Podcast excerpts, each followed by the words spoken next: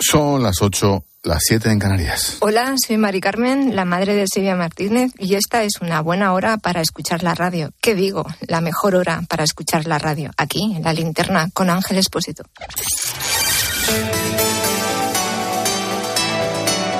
Con Expósito, la última hora en la linterna. Cope, estar informado. Vamos a ver, Mari Carmen dice, hola, soy Mari Carmen, la madre de Silvia Martínez. Como si Silvia Martínez fuera, yo qué sé, Carlos Herrera. Vamos a ver. Pero vamos a ver, Mari Carmen.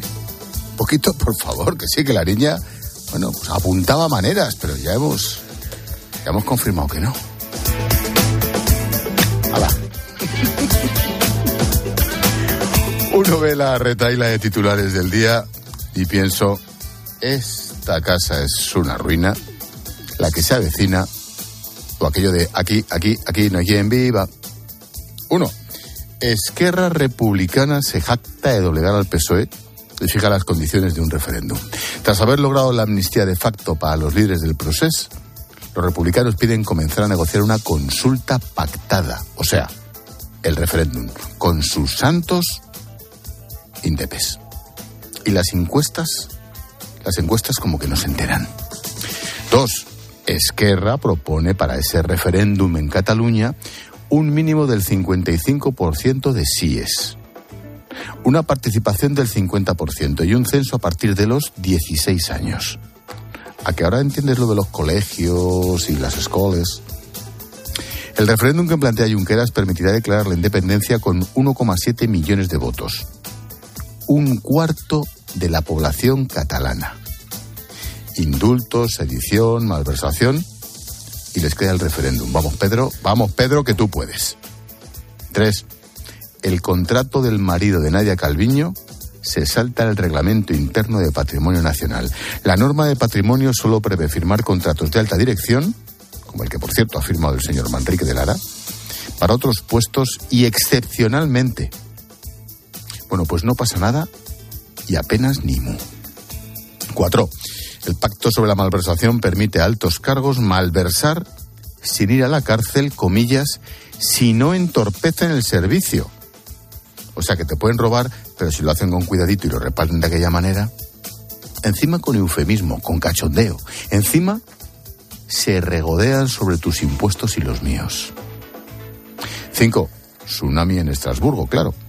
Así asaltó el lobby de Qatar el Parlamento Europeo. El Qatar Gate ha provocado cuatro detenciones por ahora. Podrían producirse más, sin duda. Qué espectáculo, qué panda de corruptos y corruptas. Y todavía dicen que la griega esta, la principal imputada, es socialista, pero de derechas. Hombre, no vaya a contaminar. Seis. El PSOE asume las tesis de Podemos sobre la autodeterminación de género y renuncia a presentar nuevas enmiendas a la ley trans. Otra, con perdón, que se tragan los varones, las varonesas y las feministas oficiales. El texto que llegará al Congreso será el actual, que establece que los menores de entre 14 y 16 años podrán cambiar el sexo en el carnet de identidad sin aval judicial.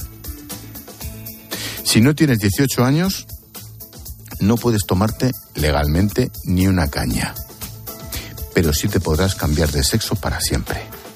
7. Recuerda este audio que me parece memorable. Yolanda Díaz sobre Cristina Fernández de Kirchner.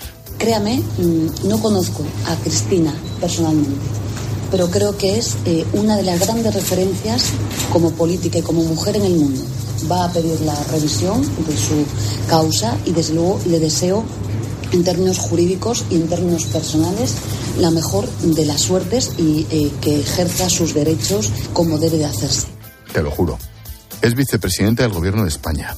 La corrupta Cristina Fernández de Kirchner, condenada por su Tribunal Supremo, una de las grandes referencias como política y mujer en el mundo. Y ahí sigue la tía. Las dos. Ocho. El PSOE facilita la campaña internacional de Esquerra contra España por el caso Pegasus. Ningún socialista acude a defender al Estado en la audiencia del Consejo de Europa. Bien, vamos, Pedro. Nueve. Sánchez prorroga el escudo antiopas para blindarse en Indra y en Prisa. El principal objetivo del presidente del gobierno es mantener sus posiciones en dos compañías claves para cimentar las generales de 2023. Y 10. Dirás, oye, ¿y la derecha qué pasa? Pues mira, sobre el PP, Vox y Ciudadanos, parece que hacen todo lo posible para no ganar. Feijó elude el órdago de Abascal para evitar su primera derrota en el Parlamento. El líder del PP no ha mantenido contactos ni con Abascal ni con Inés Arrimadas.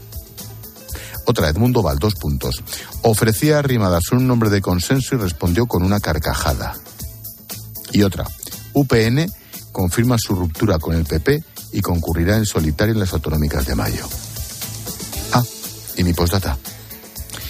Ya son casi 60 los violadores o abusadores sexuales beneficiados por la ley del solo sí es sí. Lo dicho. Aquí, aquí, aquí no hay quien viva, aquí no, aquí no.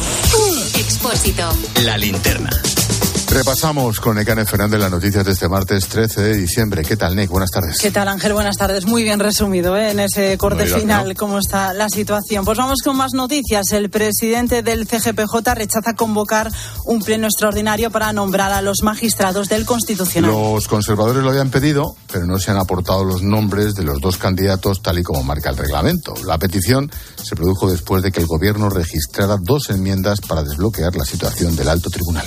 Y el Consejo de Ministros aprueba la ley de familias y suprime el PIN parental. Los padres no podrán vetar la participación de sus hijos en actividades sobre identidad de género o cuestiones LGTBI en los colegios. La norma también incluye un permiso de cinco días al año retribuidos por cuidado de un familiar. España duplica la cuota de merluza del sur tras el último acuerdo de pesca en Bruselas. El ministro habla de acuerdo histórico que duplica las toneladas para los pescadores en el Cantábrico. La mala noticia es que la flota del Mediterráneo deberá quedar amarrada en puerto 10 días más. A cambio, al parecer, aumentará su compensación. La ex vicepresidenta del Parlamento Europeo, Eva Kaili, niega las acusaciones de corrupción. Ha sido destituida tras su implicación en la trama de sobornos por parte de Qatar. Mañana declarará ante el juez junto a los otros tres detenidos por participar en organización criminal y por blanqueo de dinero. Condenados a entre 2 y 18 años de cárcel los acusados por el atentado en Niza en 2016. Dejó 86 muertos, hubo más de 400 heridos. Ocurrió durante la fiesta nacional del 14 de julio. Un camión arrolló a cientos de personas que veían los fuegos artificiales en el paseo marítimo de Niza. El conductor del camión fue abatido por la policía. Amnistía Internacional acusa a España y Marruecos de graves violaciones de derechos humanos en Melilla. Les culpa de la muerte de 37 personas en el salto masivo a la valla. En un informe denuncian la desaparición forzosa de al menos 77 personas cuando intentaban entrar en Melilla. El gobierno dice que ha sido transparente y ha participado en la investigación. Baleares tendrá que devolver 201.000 euros a Urdangarín y la infanta Cristina. Pagaron de más por la responsabilidad civil en el marco de la sentencia del caso NOS. La cantidad la ingresó la comunidad autónoma por considerarse víctima de la trama de corrupción. La infanta Cristina ya ha solicitado la devolución del dinero. Fallece el bebé que fue encontrado junto a su abuelo en un coche hace unos días en Manzanilla, en Huelva. Pasó varias horas en el interior del vehículo sin oxígeno. El pequeño de 22 meses estaba ingresado desde el jueves en la UCI en coma por hipotermia y por deshidratación grave. El abuelo murió por una hipoglucemia dentro del coche. Heridos tres niños tras volcar un microbús escolar en Tafalla, en Navarra. El chofer ha dado positivo en drogas y varios de los niños viajaban sin sistemas de retención. En Albacete, el conductor de un autobús escolar también en el que viajaban 35 menores ha sido detenido por cuadruplicar la tasa de alcohol. Joder, ya les vale. En fin, y los deportes. Acaba de comenzar la primera semifinal del Mundial de Qatar entre Argentina y Croacia. De momento el resultado es empate a cero. Mañana se juega la segunda semifinal a las 8 entre Francia y Marruecos. Y una noticia más relacionada con el fútbol. La, audiencia de Barcelona ha absuelto a Neymar, Rosell y Bartomeu acusados de corrupción por el fichaje del futbolista brasileño.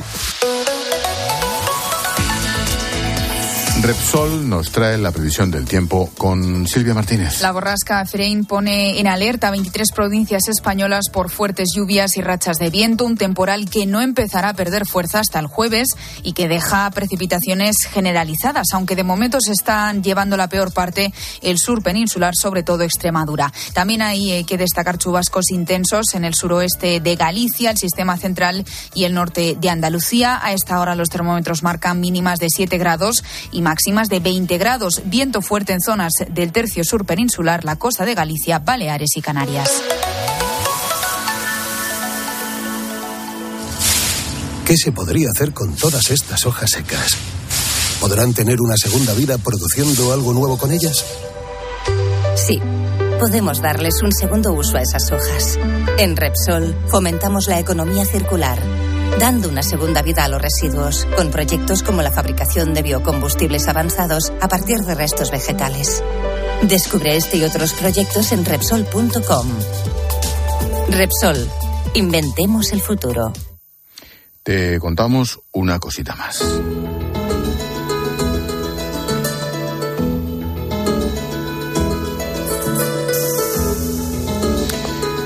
La decena de inmigrantes que forzaron un aterrizaje de emergencia en Barcelona hace una semana han quedado libres, sin ningún tipo de reproche.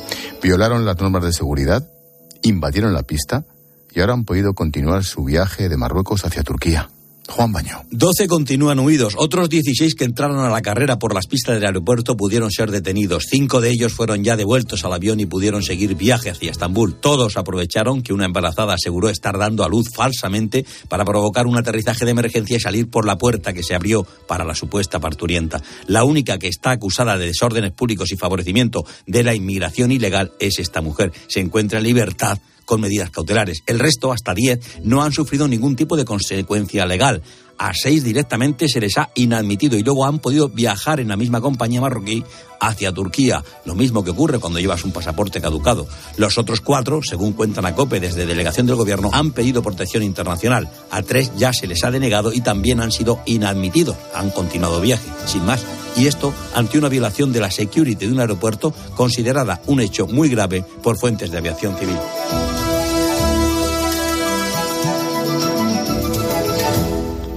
Hoy ponemos el foco en estas cosas de la policía. Escuchas la linterna. Con Expósito. Cope, estar informado. Es martes, el foco en la linterna lo enciende Alejandro Requeijo. ¿Qué tal, Reque? Buenas tardes. ¿Qué tal, Ángel? ¿Cómo estás? Oye, novedades en la investigación en torno al presidente de la Federación Española de Fútbol, Luis Rubiales. ¿Qué ha pasado? Pues es la investigación que dirige una jueza de Majadahonda, eh, instrucción 4, desde el pasado 27 de junio. El punto de partida, ya lo sabes, fue la venta de la Supercopa de España a Arabia Saudí, pero no solamente es eso, hay más tramas. Las últimas novedades, Ángel, tienen que ver con los días que pasó Rubiales y nueve de sus directivos de confianza en un chalet con piscina privada y vistas al mar en Salobreña.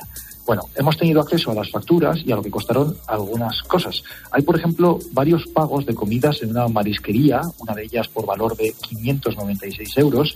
Se pagaron además con tarjetas corporativas de la Federación, que es una de las cosas que investiga la jueza. El alquiler del chalet, para que te hagas una idea, costó 3.000 euros, 500 de fianza. Los adelantó uno de los directivos y luego el resto hicieron cuentas con él. Según los WhatsApps internos aportados a juzgados que hemos tenido acceso, precisamente el encargado de hacer esas cuentas fue el propio Luis Bueno, ya el hecho de que fueran un chalet alquilado es raro, pero mm, ¿fueron de ocio o de trabajo? Pues según la federación, eh, las dos cosas. Intento explicarlo. Vamos a ver, esto fue el verano del año 2020. Ellos dicen que como habían estado en pandemia, les pareció bien planificar la siguiente temporada en un lugar pues más desahogado, al aire libre.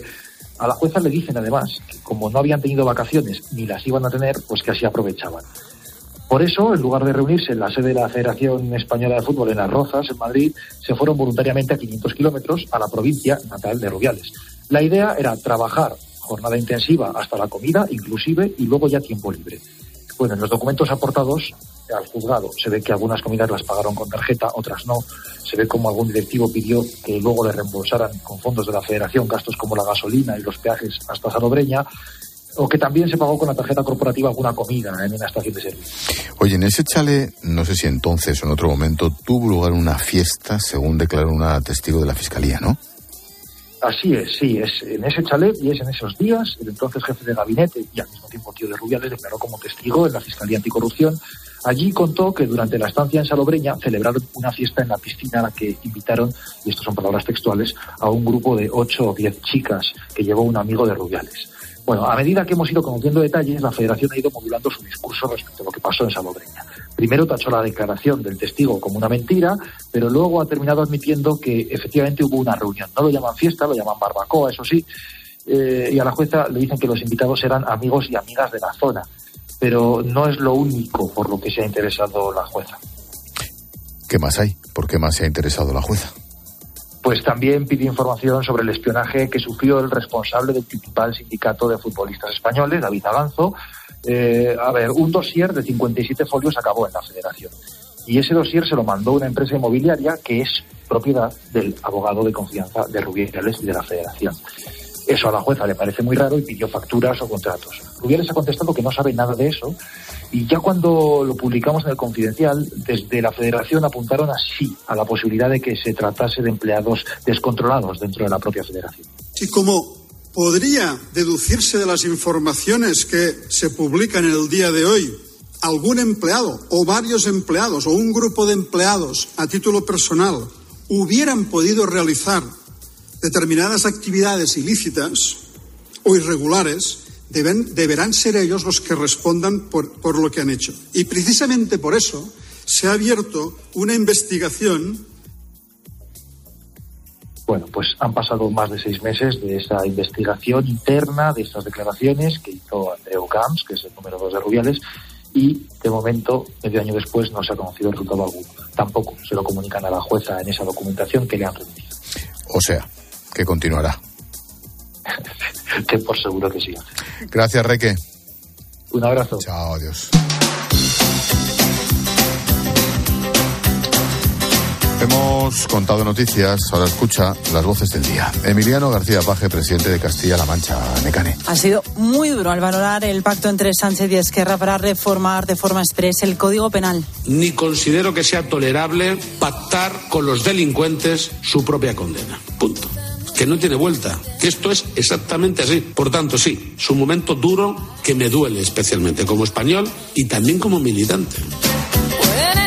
Margarita Robles, ministra de Defensa. Ha visitado algunos de los centros donde se están preparando los grupos electrógenos que se van a enviar esta misma semana a Ucrania. Que yo hice una visita a Odessa, una ciudad prácticamente a oscuras, en la que ni los hospitales, ni las residencias de ancianos, ni los colegios tienen la mínima electricidad. Y después de mi visita a Odessa todavía ha habido mayores bombardeos que hacen que haya muchísima gente en unas condiciones terribles. No nos olvidemos de que hay una guerra en esa puerta este de Europa, que el general invierno es atroz y que hay muchísimos civiles allí bajo la bota y bajo la bestialidad de Putin. No nos olvidemos. Cristóbal Carrillo es el alcalde de Manzanilla, en Huelva. Y ha contado a la linterna cómo se encuentra el pueblo tras el fallecimiento del pequeño de casi dos años que fue encontrado junto a su abuelo en un coche hace unos días. Aquí tengo que trasladar hoy una situación convulsa generada por la muerte de, de nuestro paisano Daniel. Lo está afectadísimo. Han empatizado todos con, con, la familia y los padres, abuelos y todos los familiares y amigos de, del pequeño Daniel. Este pueblo de apenas 2.500 habitantes va a costar trabajo sobrellevar esto. Lali es una vecina de Gébora, en Badajoz, afectada por las fuertes lluvias. La borrasca de Efraín ha dejado inundaciones, graves daños en muchos pueblos de la provincia. En Gébora han tenido que ser desalojados. Y no puede entrar nadie ni puede salir nadie. Hemos tenido el camino que ha, ha tenido medio metro de altura de agua.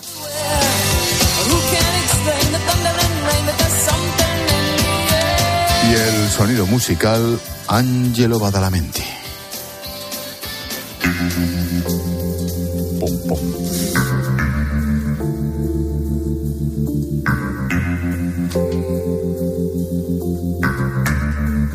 ¿Tú viste esta serie? Sí. Yo no la he visto. Fantástica. ¿La recomiendas? Sí. Es, hombre, ya resulta casi vintage, Ujú. pero sí, sí, tenía su puntazo. Luego acaba volviéndose loco el propio director, pero sí, tiene su punto, sobre, Venga, todo, pues- sobre todo los primeros episodios. Pues lo, me la apunto. Estamos hablando de la serie de Twin Peaks. Eh, Ángelo es el compositor de esta banda sonora, también de Terciopelo Azul, Corazón Salvaje, todas las canciones que han acompañado a la obra de David Lynch. El músico neoyorquino de raíces italianas ha muerto a los 85 años.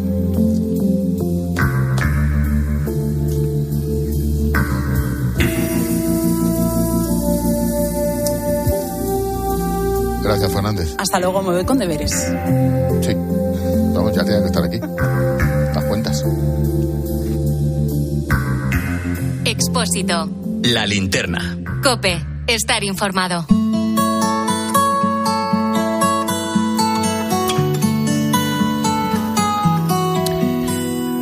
Casi 300 días. La semana que viene se cumplen 10 meses desde el inicio de la guerra de Ucrania.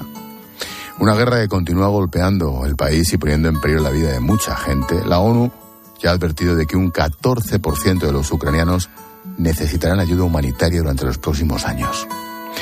A raíz de esta guerra, muchas de estas personas han emigrado, claro, han tratado de salvar la vida, intentar empezar una nueva vida lejos de casa. En España son más de 150.000 los acogidos temporalmente como refugiados de Ucrania. Alexander es uno de ellos. Es un chavalín de 12 años en Córdoba. Cuando estalló el conflicto se vino a España con una tía de su madre, una señora que llevaba años viviendo aquí. Un viaje de tres días en furgoneta, más de 9.000 kilómetros. La madre de Alexander se quedó en Ucrania, lo hizo para estar junto a su hijo mayor. Imagínate, una madre que decide quedarse en la guerra con uno de sus hijos, que envía al pequeño a España para ponerle a salvo. Casi 300 días sin poder tocarle. En fin, hace solo unos días, 10 meses después de que comenzara el desastre, de la última vez que se vieron, se han abrazado de nuevo.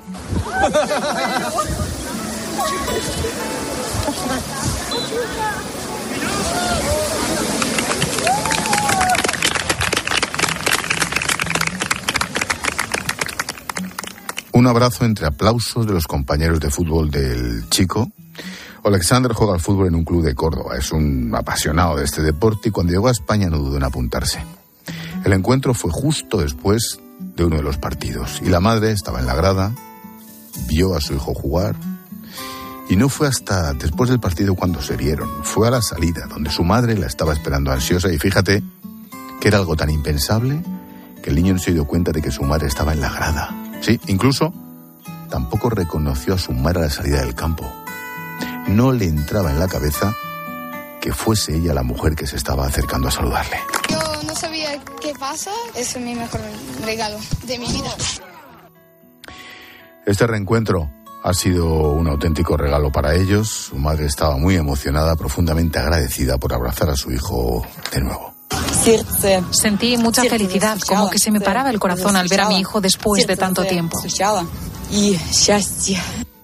Casi 10 meses de guerra, 300 días.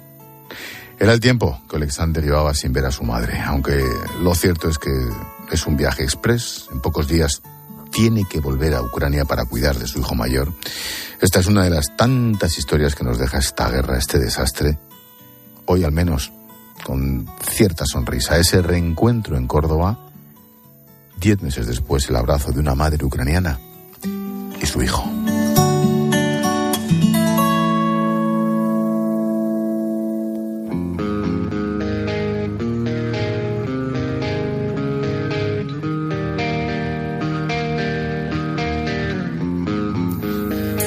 Nos damos un paseo por las redes, habláis sobre la reforma de la malversación, la sedición y lo que venga. Hola, Silvia. Hola, Ángel. Pues mira. Oye, eh, la señora antes era tu madre.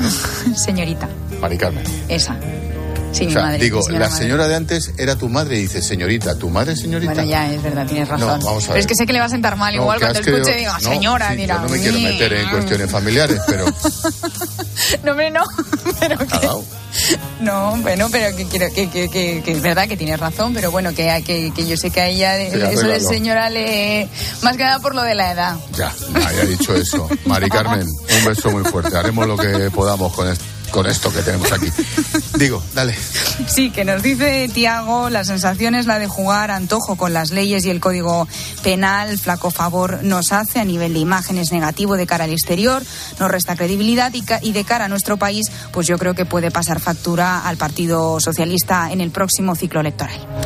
Superavance científico, investigadores de Estados Unidos consiguen generar más energía de la consumida en el proceso, un hito histórico sobre la energía de fusión nuclear. Sí, Ángel, un logro que sería fundamental para conseguir electricidad más limpia, barata y casi de forma ilimitada. Dice David que le alegra mucho, que ojalá pueda cambiar la forma de generar y consumir energía menos contaminante y que con tantas noticias negativas que nos rodean, bueno, pues que no viene mal eh, anuncios positivos como este.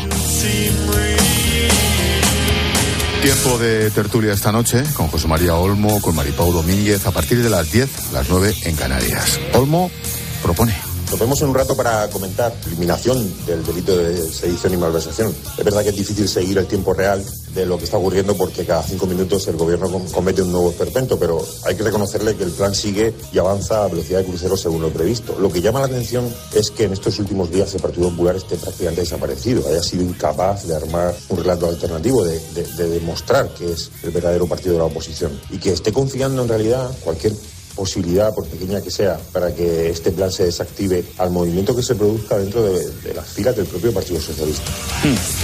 Luego comentamos, Olmo. A las 9, las 8 en Canarias, vamos a recordar, sí, vamos a volver a La Palma. Se cumple un año del fin de la erupción del volcán Cumbre Vieja. Te avanzo que cerca de un centenar de personas que perdieron sus casas aún esperan a que les reubiquen y esperamos mensajes. Sí, recuerda que puedes escribirnos en facebook.com barra la linterna cope, en Twitter estamos en arroba expósito cope, el WhatsApp es el 600-544-555 y el Instagram expósito guion bajo cope.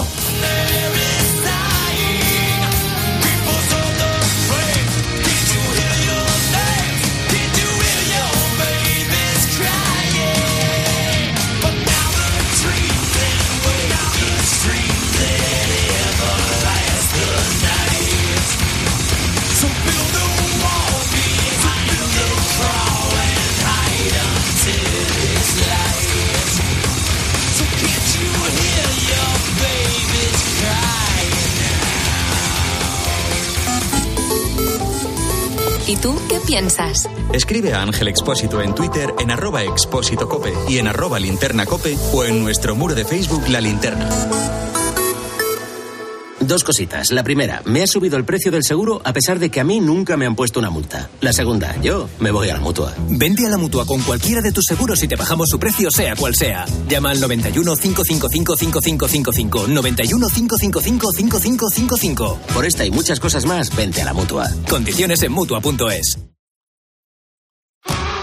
Somos la generación más inclusiva y diversa de toda la historia. Compartámoslo, gritémoslo, démoslo todo, sintámonos orgullosos. Pero sobre todo, aprovechémoslo. Si nos dejan, tenemos la oportunidad de crear una sociedad en la que todos seamos protagonistas. Tú también. Grupo Social 11. Generación Inclusión. Escuchas la linterna. Y recuerda, la mejor experiencia y el mejor sonido solo los encuentras en cope.es y en la aplicación móvil. Descárgatela. Como notario sé lo que es importante dejar cuando te vas. La historia de tu primer beso, una receta familiar, una canción especial, pero sobre todo es importante dejar tranquilidad. Entra en la notaría de lo importante.com para compartir tu legado y para informarte sobre Vivo, el seguro de decesos de Preventiva Seguros.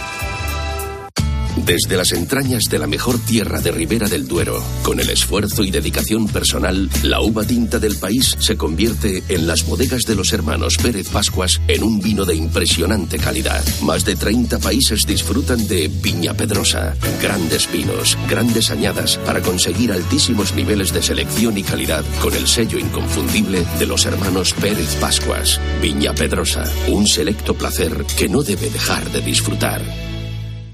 Porque la tranquilidad de los tuyos es muy importante, contrata Vivo, el seguro de decesos de preventiva, y llévate una tarjeta regalo de 20 euros para Decathlon, Cepsa o Amazon.es. Infórmate en el 920 30 10. Nuevo MGHS 1.5 Turbo. Totalmente equipado y con 7 años de garantía.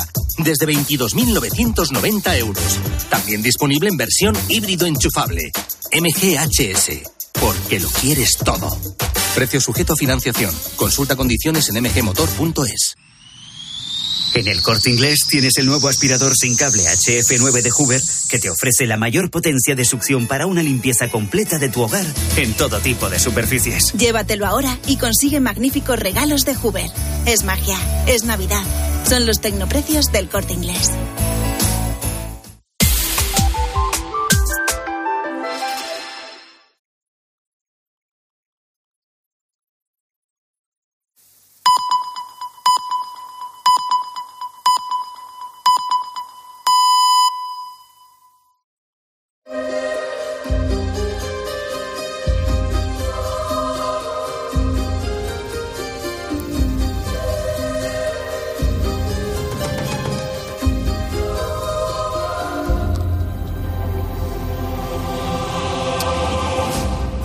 Viajar siempre es interesante y enriquece. Si además se trata de la primera circunnavegación a la Tierra, la expedición se convierte en la aventura más grande jamás contada, seguramente, y no exagero, en la historia de la humanidad.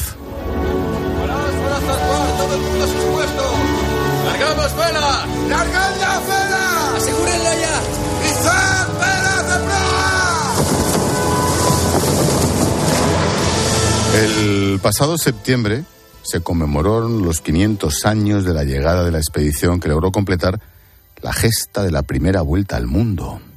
La hazaña de aquellos famélicos hombres que partieron de territorio español en busca de la ruta hacia el oeste de la especiería terminó como terminó en Sanlúcar de Barrameda. 239 hombres y 5 naos partieron de Sevilla el 10 de agosto de 1519. La expedición debía respetar el Tratado de Tordesillas.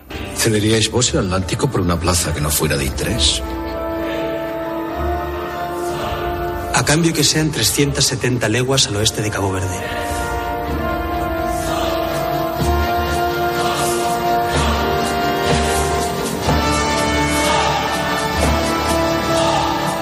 Sea. Tres años después, regresaron esos 18 famélicos hombres en una sola nao. El viaje, comenzado por Fernando de Magallanes, finalizado por Juan Sebastián Elcano, es el corazón de un libro que nos lleva a navegar y a descubrir el nuevo mundo. Sí. Este libro se titula España en el Nuevo Mundo, curiosidades para leer en familia. Ya solo la segunda parte del título es noticia. Lo edita EDAF y sus autores son Fermín Valenzuela Sánchez, doctor en Historia, Manuel Ángel Cuenca López, capitán oficial de Información Pública del Ejército del Aire, uno de mis capitanes favoritos, y la licenciada en Bellas Artes María Gloria Cuenca López, que se ha encargado de los dibujos.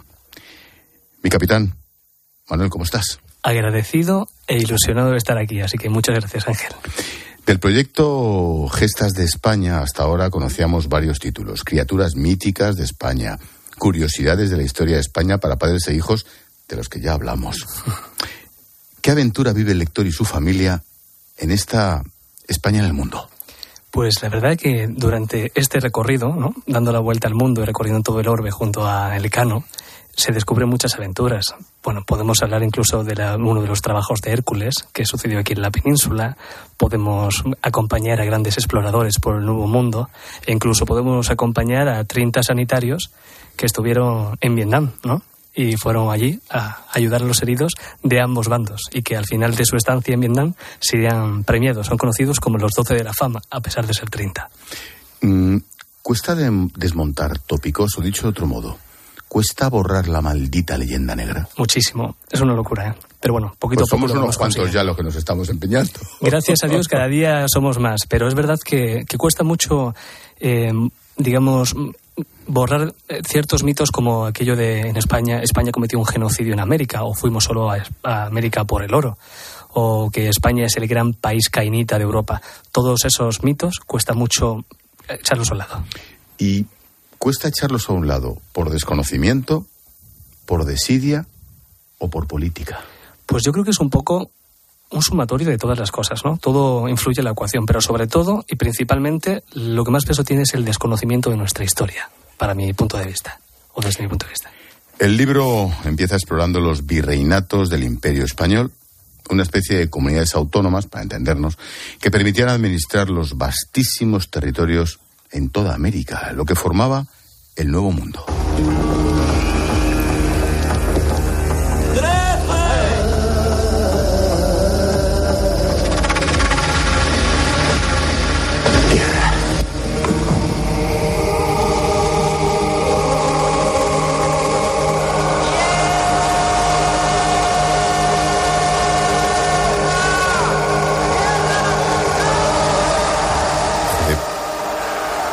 Piel de gallina, más. Es una pasada, yo estoy alucinando, de verdad.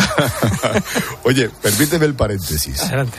Entre los de la Armada y los de tierra. Los no te rías, canalla.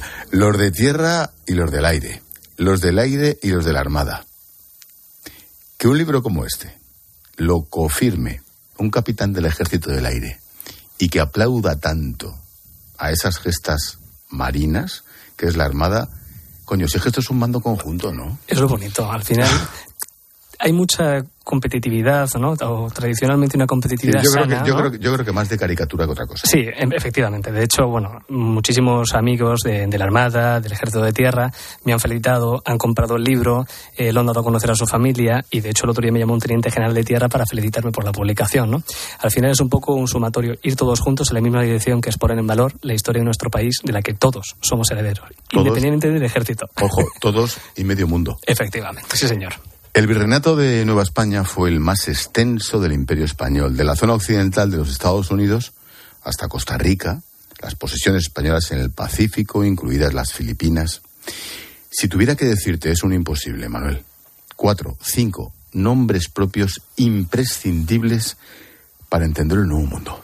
Uf, es una pregunta muy, muy complicada. Sí, porque caben Eh, en, vamos, en una enciclopedia. Eh, Efectivamente, te iba a decir, no porque se- sea difícil encontrarles, sino porque son tantísimos, pero bueno, te voy a nombrar unos cuantos, que yo creo que, que son muy significativos. Álvaro Núñez Cabeza de Vaca, por ejemplo, que es un gran ejemplo de un conquistador y explorador. Es una persona con, bueno, era un- una persona histórica con una gran valía, no solo porque es el primer europeo que contempla las cataratas del Iguazú, no es, un- no es solo porque es uno de los europeos que da nombre al Mississippi, eh, sino porque Primero es eh, capturado por los indígenas. Después de ser capturado se gana el, favor de los indígenas. Luego marcha a España y cuando regresa al Nuevo Mundo eh, intenta defenderlos e impulsar las leyes de Indias en el continente. Es una persona que tiene un gran valor eh, a nivel, bueno, a nivel internacional, ¿no? Y es un gran ejemplo de esta, de este nuevo mundo y la relación entre España y este nuevo mundo. Pero hay muchos más, como Sor Juana Inés de la Cruz, por ejemplo, eh, una monja que es un resultado de los dos mundos. Nace en México, y empieza a escribir, es una gran literata, y en sus escritos se ven grandes referencias de escritores españoles. De hecho, bueno, eh, es tal la demostración de que pertenece a los dos mundos que algunos de sus obras las escribe en, castella- en castellano y otras en náhuatl, que es la lengua ¿no? De por entonces. efectivamente indígena de por aquel entonces y muchas más como no sé Catalina de Arauso la monja alférez no que también es un ejemplo de, de grandes personajes que que eran muy variopintos en aquella en aquella zona Es curioso, y esto lo digo yo, yo, Ángel Expósito, no lo digo un militar, y lo pongo entre paréntesis, hablamos de hace 500 años o más, y hemos mencionado, has mencionado varios nombres de mujeres. Lo digo para que tomen nota algunos de hoy en día, pero en fin. Em, nombres imprescindibles como el portugués Fernando o Hernando de Magallanes. Oh, Señor, déjame encontrar el paso. Existe, tiene que haber un paso. Haré lo imposible. Viajaré hasta el fin del mundo. Ese paso era el famoso estrecho de Magallanes. Claro, otro gran nombre en este episodio de la historia, Juan Sebastián de Elcano. La única ruta que existe pertenece a Portugal. Buscaremos una nueva ruta hacia el oeste. Eso es imposible. ¿Venís conmigo? Apunte mi nombre, Juan Sebastián Elcano. No hay tempestad que hunda el barco que yo pilote. ¡Vamos! ¿Te imaginas que Juan Sebastián del Cano hubiera sido francés, italiano o británico? ¿Cuántas películas habrían hecho? cientos de miles estaríamos hartos ya de, de este personaje es una pena es lo de siempre no cuánto se podría hacer con la inmensa historia de España Yo tuve la suerte de zarpar del puerto de Guetaria a bordo de, a bordo de Juan Sebastián Elcano hace unos años.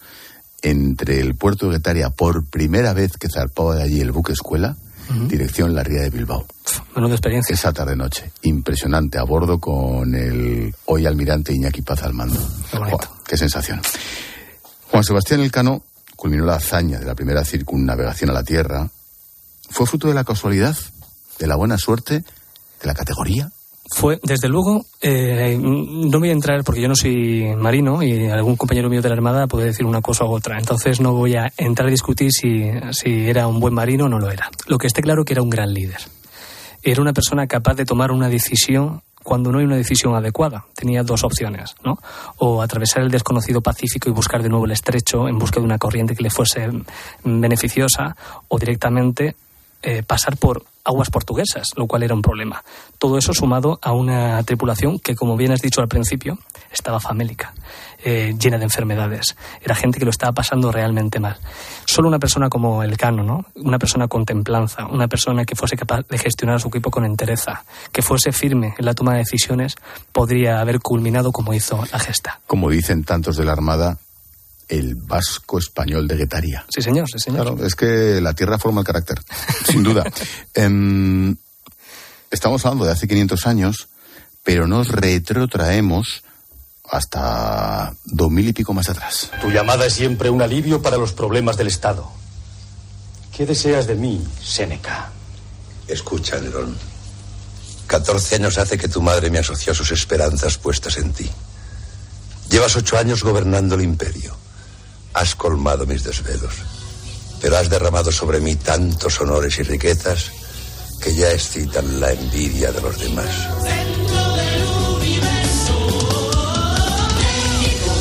Séneca, y el hispano-romano Lucio Anneo Séneca, nacido en Córdoba, Abderramán I, Blanca de Castilla, Leonor de Castilla, Vicente Ferrer, cada uno en su época. A ver si va a resultar que, que España existe desde hace muchos siglos. A pesar de lo que digan muchos, como que decías antes. Pues sí, pues sí. La verdad que, bueno, hay muchísimos personajes em, eh, a lo largo de la historia de España, y hablo de cualquier época histórica, que han servido simple y llanamente para engrandecer la aportación de España a lo largo del mundo.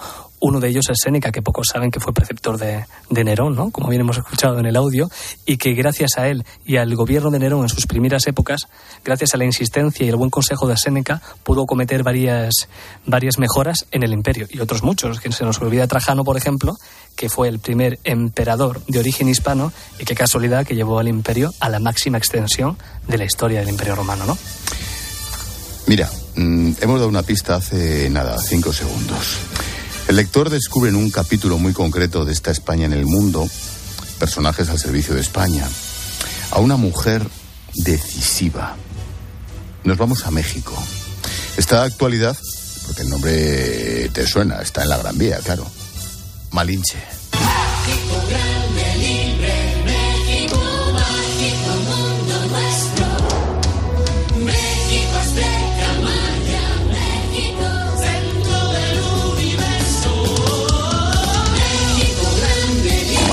Fue Malinchín? Malinche, muy bien dicho, ¿eh? muy bien sí. pronunciado, sí señor. Pues mira, Malinche fue una mujer que fue trascendental en la conquista del, de México, ¿no? Al final, siempre que hablamos de esta gesta o de esta hazaña conducida por Hernán Cortés, siempre se habla de batallas, se habla de combates, pero no se tiene en cuenta la diplomacia. Una diplomacia que había sido totalmente imposible sin la astucia y el conocimiento de la zona, de la cultura y de los idiomas, en especial cuando habló, empezó o aprendió a hablar castellano, de esta Doña Marina, que sería el nombre que, que tomaría una vez fue eh, bautizada. ¿no? Marina, una mujer que encima desarrolló una relación muy personal con Hernán Cortés y que una vez que conquistaría, una vez que conquista Hernán Cortés la capital del reino, ¿no? De este imperio, mejor dicho, pues, pues la vive con ella en este, en esta capital y tiene incluso un hijo. Fíjate, es que, y hago otro paréntesis, hablando de la leyenda negra, hablando del imperialismo de las colonias, el único imperio con mestizaje fue el español en la historia del mundo. Pregúntale a los belgas en el Congo, a los, a los británicos en la India, a los franceses en el norte de África.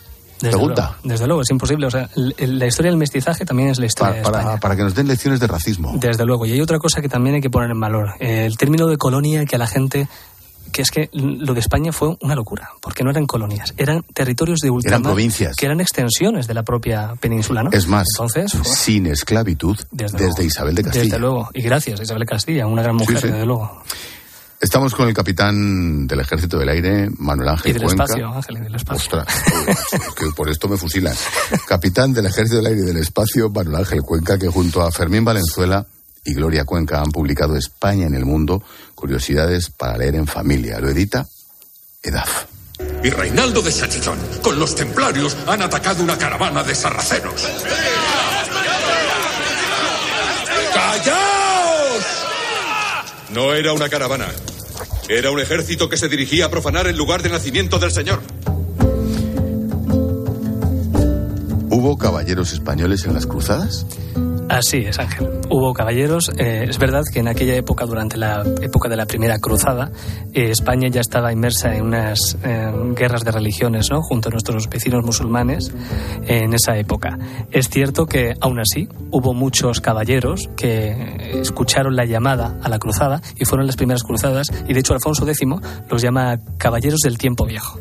Y uno muy famoso que ha trascendido la fábula, las historias, era el Caballero Verde, que muchos han escuchado sobre todo en el mundo anglosajón, tiene mucha fama.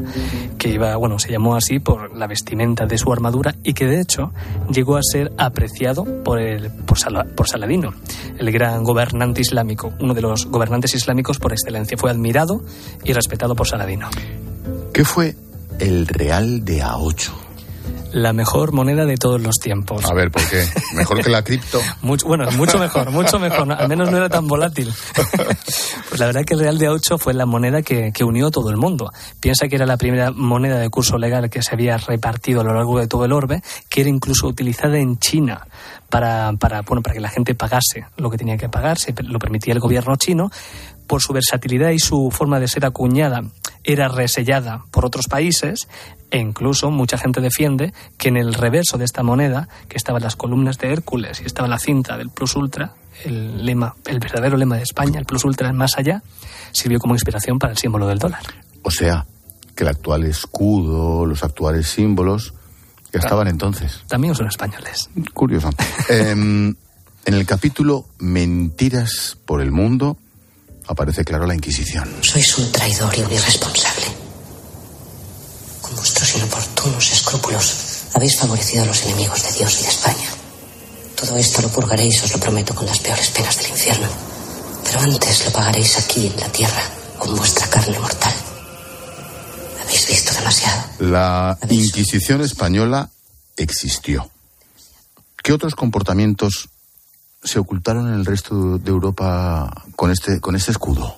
Al final es eso, la, Inquisición española es cierto que no lo hizo todo bien, desde luego. Hizo cosas mal, hombre, obviamente. Eso sería como dice, leyenda rosa, ¿no? De, decir que, que, eran todos santos. No, hizo muchas cosas mal, desde luego.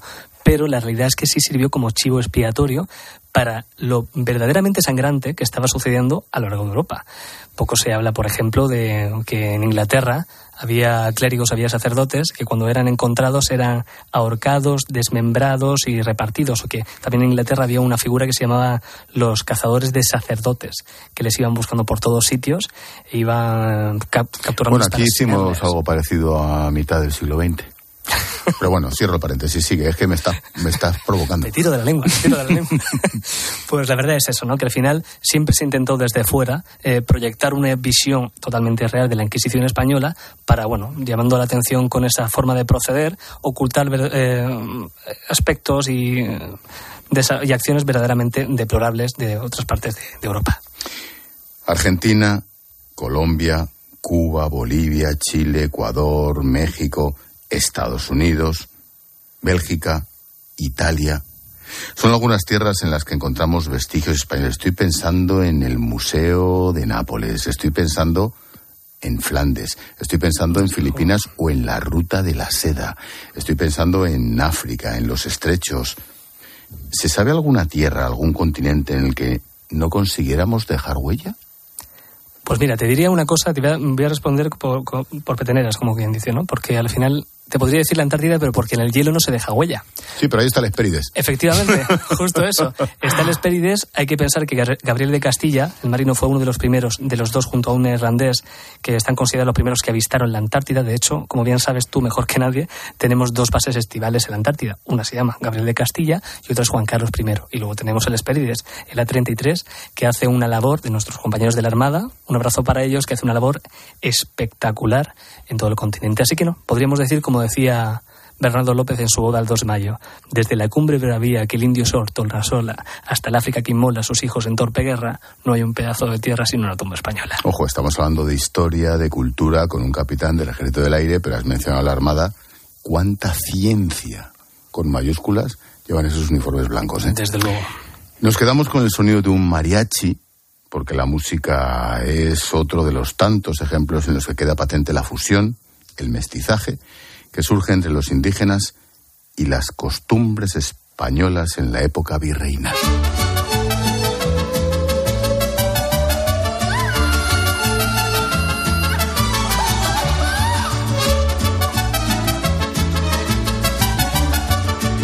La fusión.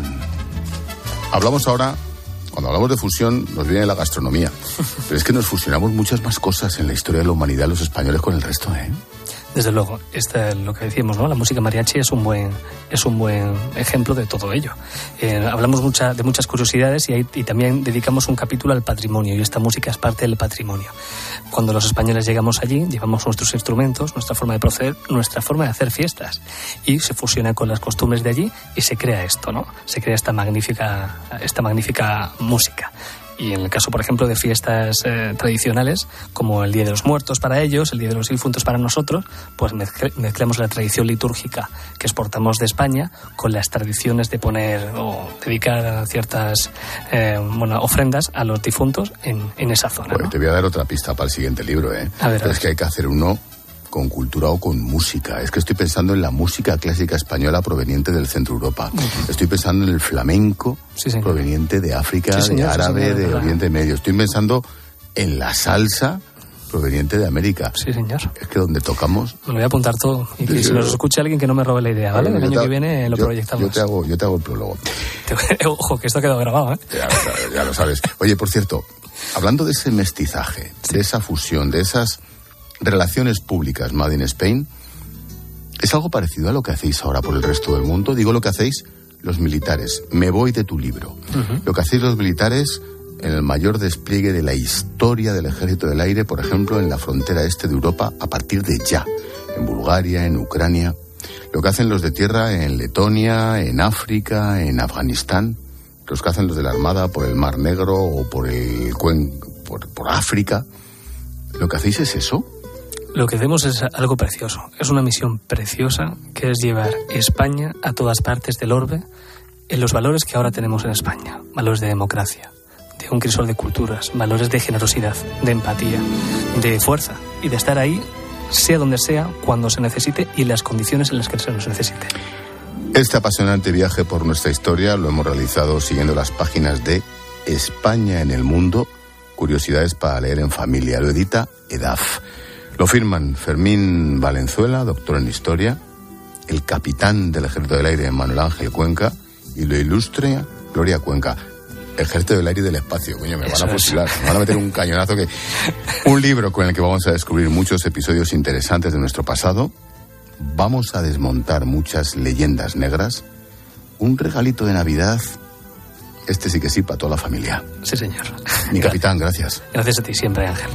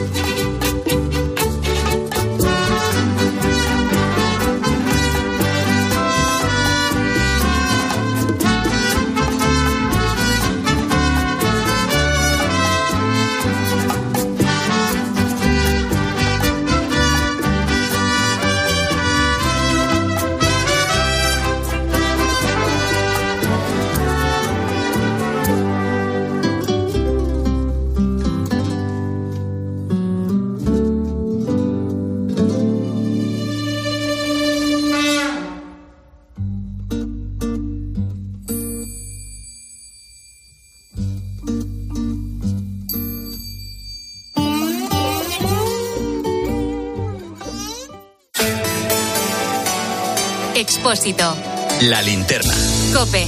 Estar informado.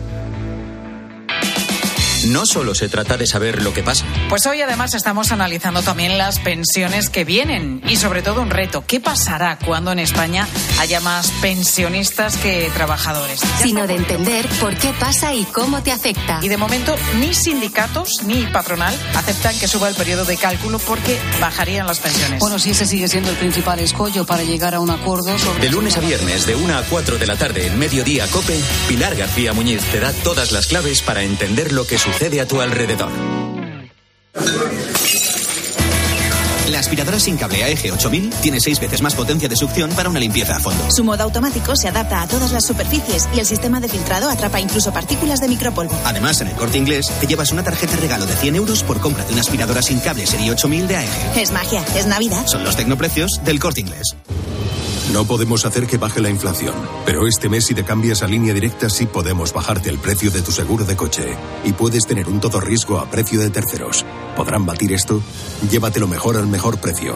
Ven directo a lineadirecta.com o llama al 917-700-700. El valor de ser directo. Consulta condiciones.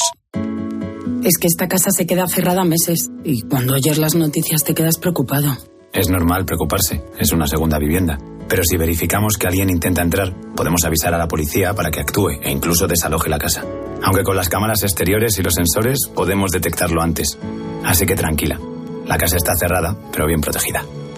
Protege tu hogar frente a robos y ocupaciones con la alarma de Securitas Direct. Llama ahora al 900-666-777. A 4.000 kilómetros de España hay familias que pasarán la Navidad a 20 grados bajo cero.